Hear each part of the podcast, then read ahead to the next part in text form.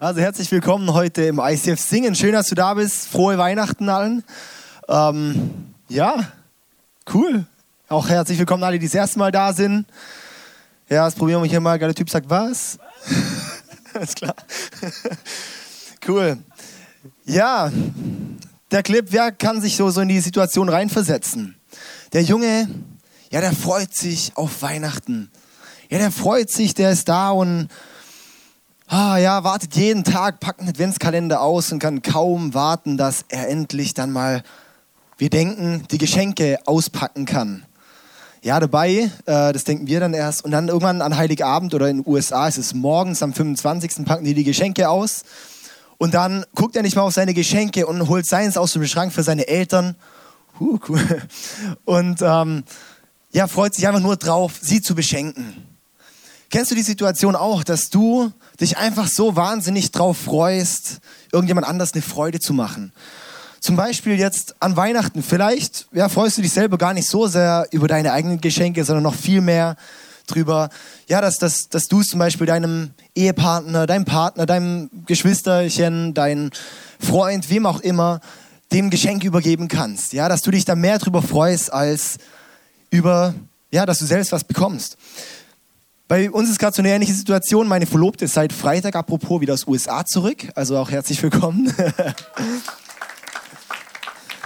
ja, und sie ähm, hat sich in USA ein Hochzeitskleid gekauft. Und wie das ja so ist, immer ist so traditionell, gell, und will es halt nicht sehen bis zur Hochzeit.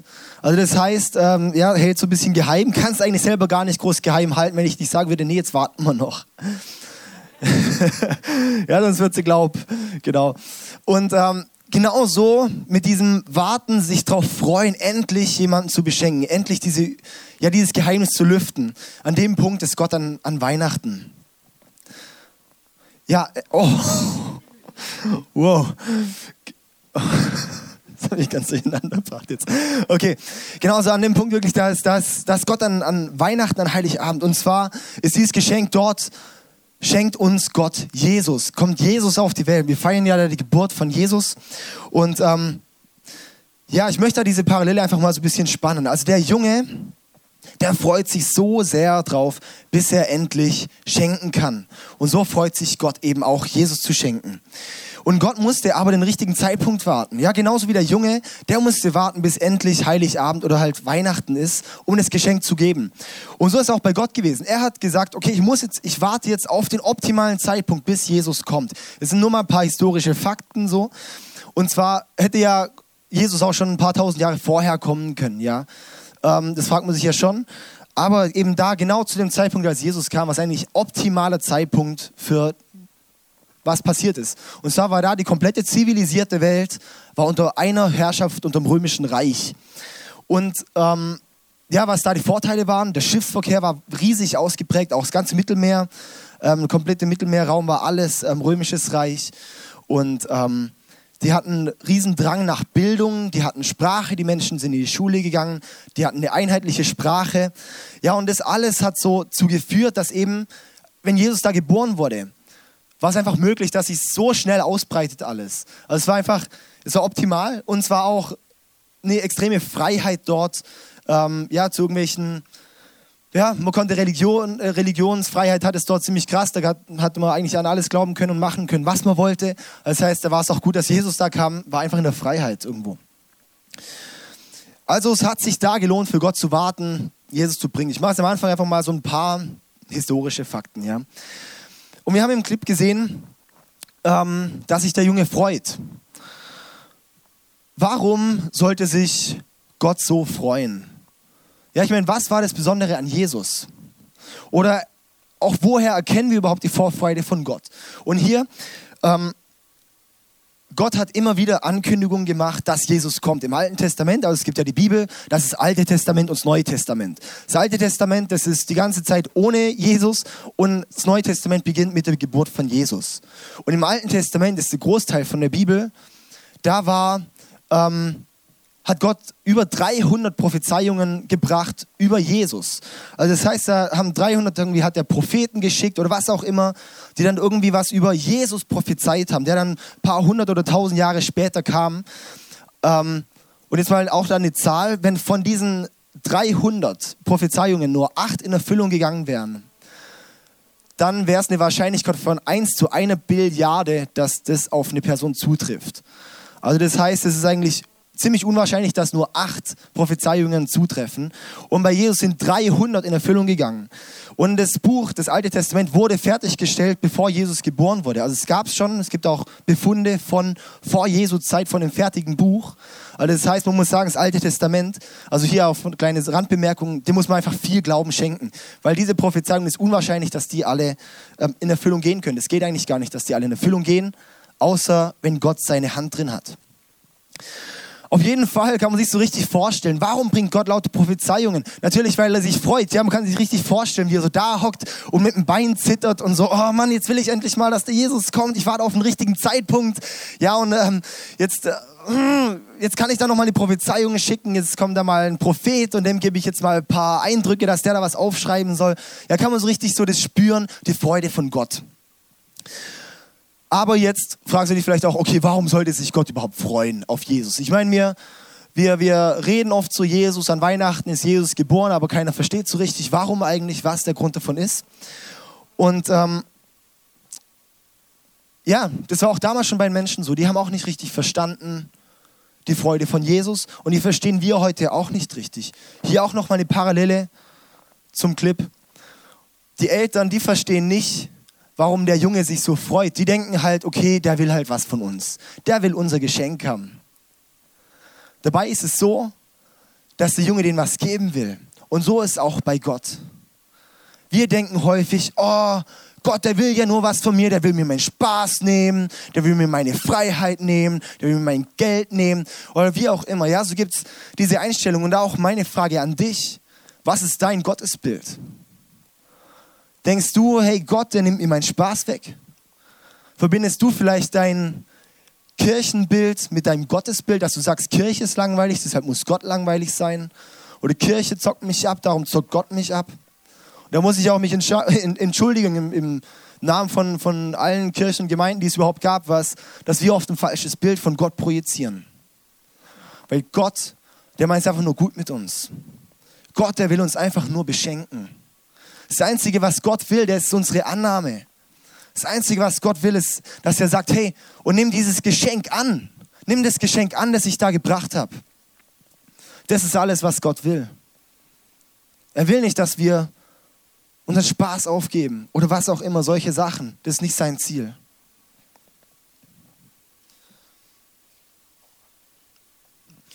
Und jetzt ist die Frage eben, was macht das Geschenk so besonders? Was macht so besonders, dass Jesus kommt?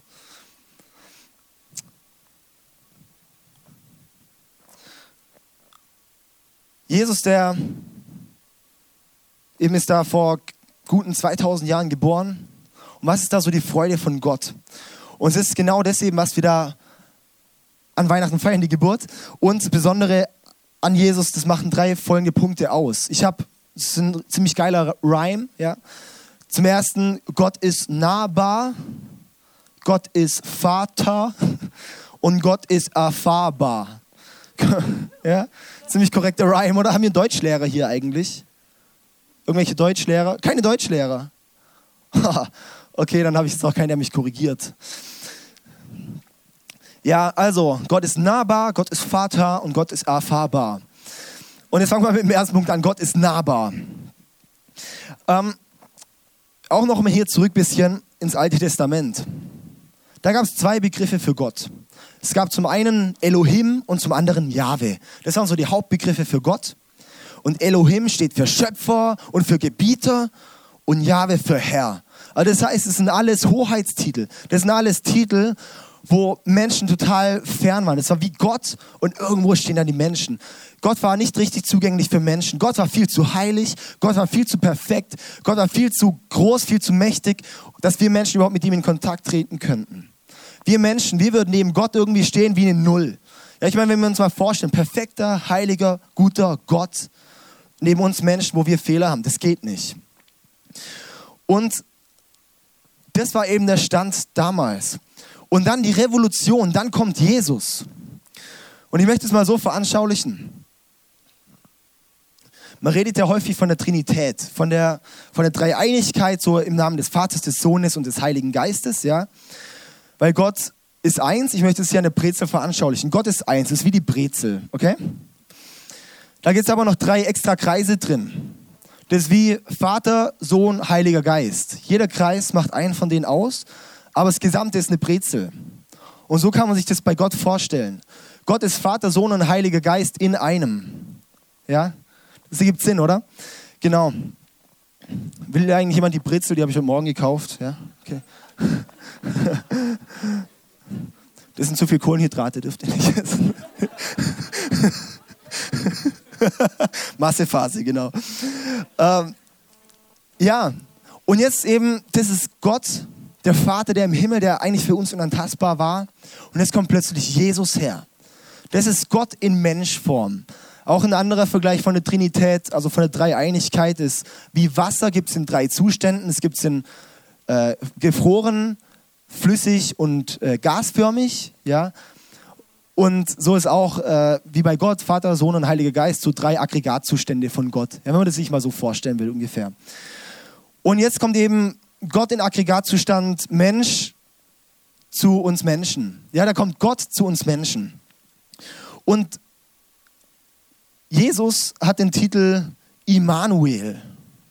Und Immanuel, das steht für Gott mit uns. Das heißt, plötzlich wird aus diesem hohen, äh, erhobenen Gott, der einfach für uns Menschen nicht erreichbar ist, ist plötzlich Gott mit uns. Ist plötzlich kommt er auf unsere Ebene, plötzlich auf Augenhöhe.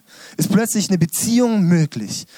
Jesus ist ein Mensch, Gott ist ein Mensch und man kann plötzlich mit ihm Gemeinschaft haben. Man kann plötzlich, ja, er fragt nach einem, er kennt unsere Bedürfnisse. Er hat mit uns Gemeinschaft, er ist mit uns, er fragt nach, er hilft uns, er ist da, er ist ein Freund. Und plötzlich wird ihm aus diesem Gott eine Beziehung, eine Freund. Also dieser große Gott wird plötzlich nahbar. Ja? Also deshalb Gott wird nahbar. Und Gott wird sogar so nahbar, dass wir ihn Vater nennen dürfen. Deshalb kommen wir zum zweiten Punkt. Gott wird Vater. Wir dürfen Gott unser Vater nennen. Das ist im Alten Testament gibt es das gar nicht, dass man Gott Vater nennt. Das gibt es erst dann seit Jesus, auch das Vater unser, Vater unser. Was für ein Anrecht ist es, Gott Vater nennen zu dürfen? Ich weiß nicht, vielleicht hast du ein sehr schlechtes Vaterbild. Vielleicht wurdest du enttäuscht von deinem Vater. Vielleicht denkst du, Mann, er ist irgendwie, wir nie da gewesen. Er kümmert sich nicht um mich. Aber dann möchte ich, dass du das Bild nicht mit Gott verknüpfst. Gott ist perfekt. Gott ist derjenige, der sich wirklich um dich kümmert der wirklich da ist, der voll für dich ist. Gott ist der, der eine Beziehung mit dir will, der sagt, ich helfe dir, ich helfe dir noch raus. Ich will für dich da sein. Ich kämpfe für dich und vor allem auch ich liebe dich. Das ist das, was Gott Vater plötzlich heißt. Diese Vaterbeziehung zu Gott. Und auch diese Vaterliebe bei Gott ist eben das Bedingungslose. Gott Vater sagt, ich liebe dich bedingungslos, egal was für Fehler du hast. Hey, du musst nicht irgendwie erst perfekt sein, zu mir zu kommen. Dann könnte kein Mensch vor mich kommen. Ja, ob ich jetzt ein paar, paar Fehler mehr oder weniger habe, das ist doch ihm doch egal. Er sagt, ich will nur eine Beziehung zu dir, unabhängig von dem, was du tust, was du alles gemacht hast und was du tun wirst. Ich liebe dich, wie du bist. Komm zu mir, wie du bist. Genau auch dieses. Gott sagt, nimm mich nur an. Du musst nicht alles, ja, du musst nicht, du musst nicht plötzlich nur perfekt sein. Gott will dich in erster Linie.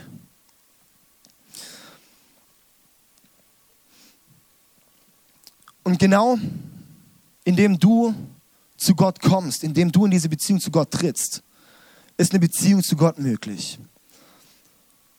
Und dann wird Gott erfahrbar. Da haben wir einen dritten Punkt. Gott wird erfahrbar. Sag mal, Gott wird nahbar. Können wir nochmal reimen? Gott wird Vater und Gott wird erfahrbar. Genau. Und zwar, Gott, ist Gott wird erfahrbar. Jesus lebt heute nicht mehr als Mensch auf der Welt, das wissen wir. Das seit Ostern ist er weg. Und ähm,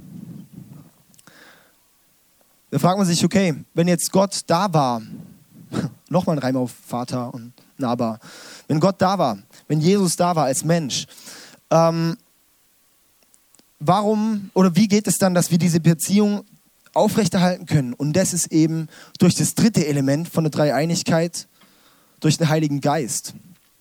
Und zwar hat Jesus gesagt, es ist gut, dass ich gehe. Kurz bevor er, bevor er in den Himmel wieder ist, hat er so gesagt, okay, und es ist gut, dass ich gehe, weil dann kann ich euch den Heiligen Geist schicken. Hier in Johannes 16, Vers 7 steht, doch glaubt mir, es ist gut für euch, dass ich weggehe.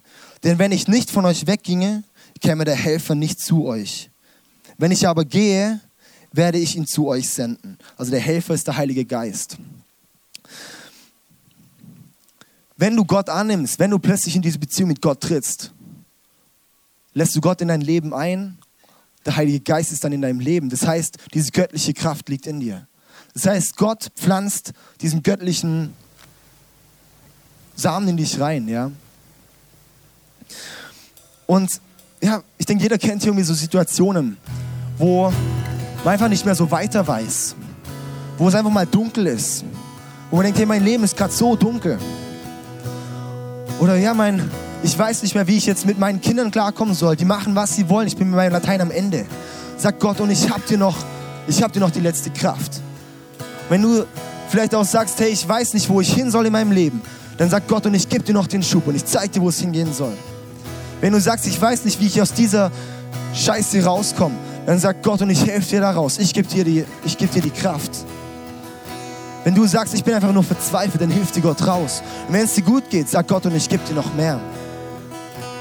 Das ist die göttliche Kraft, die im Leben dann plötzlich ist. Wir hatten jetzt ähm, die Woche einen, einen, krassen Vorfall hier in der Gemeinde. Und zwar habe ich äh, die Woche einen Anruf gekriegt vom Marino Pacione.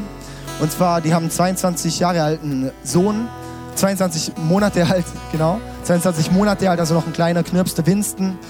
Und die haben diese Woche bei ihm einen großen Hirntumor entdeckt. Und ähm, die Ärzte haben gesagt, sieht nicht gut aus. Und dann ähm, haben wir auch krass einfach nur gebetet und ja, wir haben uns getroffen und, und weil das war einfach so eine Situation, wir konnten nichts mehr machen. Ja, irgendwann ist man einfach mit seinem Latein am Ende. Wir können nichts mehr zu beitragen. Und dann haben wir gebetet. Und Gott hat auch eingegriffen. Und er wurde jetzt operiert und die Ärzte können sich nicht erklären, warum die OP so gut verlaufen ist. Die können keine Schäden nach, nachverfolgen und die sagen jetzt, ähm, also es wird jetzt noch eine, eine Nachbehandlung kommen, aber auch, dass wir da wissen, wir dürfen Hoffnung auch haben. Und eben weil wir auch Gott haben, dürfen wir da Hoffnung haben, dass es auch gut wird. Und ähm, ja, auch einfach für euch zur Info, dass ihr da noch weiter für den Winston beten könnt dass einfach da alles noch gut geht, dass die Heilung fortläuft. Und das ist genau das, was bedeutet, dass Gott in unserem Leben ist. Dass diese Kraft plötzlich durch uns auch freigesetzt wird, wenn wir zu Gott beten. Wenn wir beten, darf Krankheit weichen. Wenn wir beten, werden Situationen geklärt. Wenn wir beten, wenn Gott in unserem Leben ist, dann kommt plötzlich Licht in die Dunkelheit.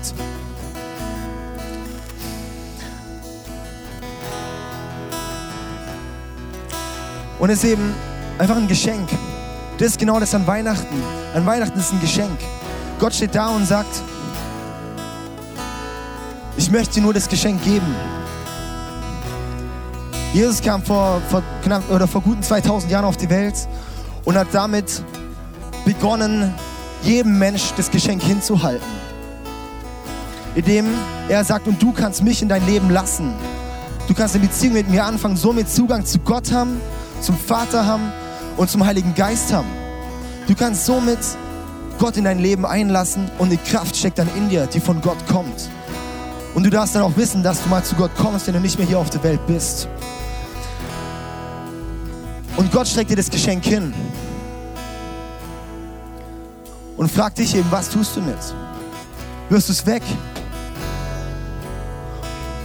Oder sagst du, nein, ich will das Geschenk annehmen? Gott freut sich riesig dir dieses Geschenk zu geben, er hält es dir hin.